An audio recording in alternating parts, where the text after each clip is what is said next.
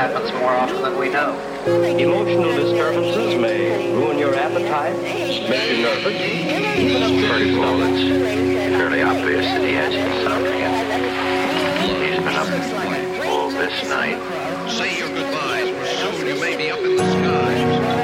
I, I think you have to see it If you must, but make as a constant waxing and waning of two forces operating in different directions.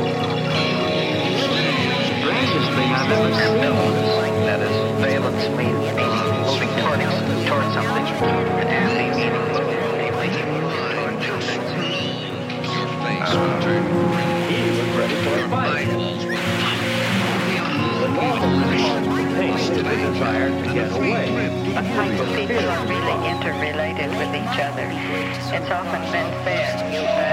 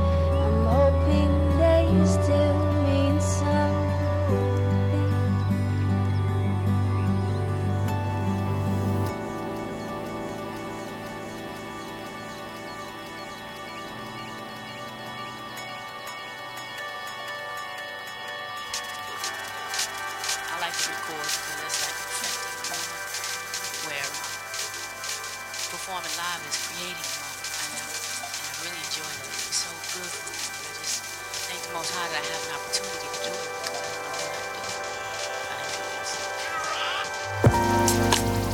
So